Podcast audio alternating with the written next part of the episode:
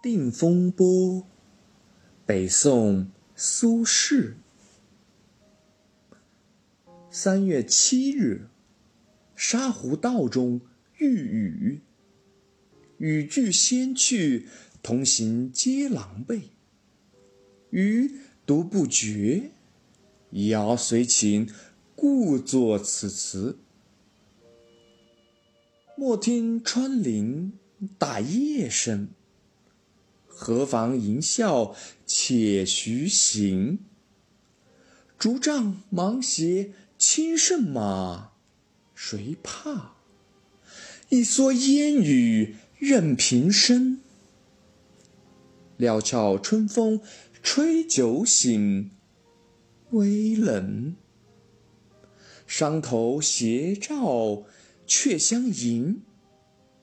回首向来萧瑟处，归去，也无风雨也无晴。东坡时在黄州，此词乃写途中遇雨之事。中途遇雨，事极寻常。东坡却能于此寻常事故中写出其平生学养。上半阙可见词人修养有素，履险如夷，不为忧患所动摇之精神；下半阙则显示出其对于人生经验之深刻体会，而表现出忧乐两忘之胸怀。盖有学养之人，随时随地皆能表现其精神。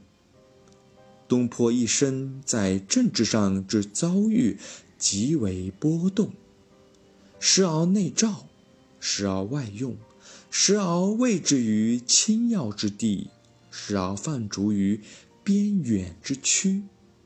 然而思想行为不因此而有所改变。反而越遭挫折越见刚强，挫折越大，声誉越高。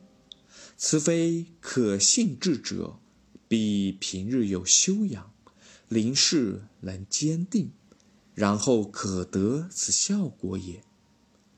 此人借雨中潇洒徐行之举动。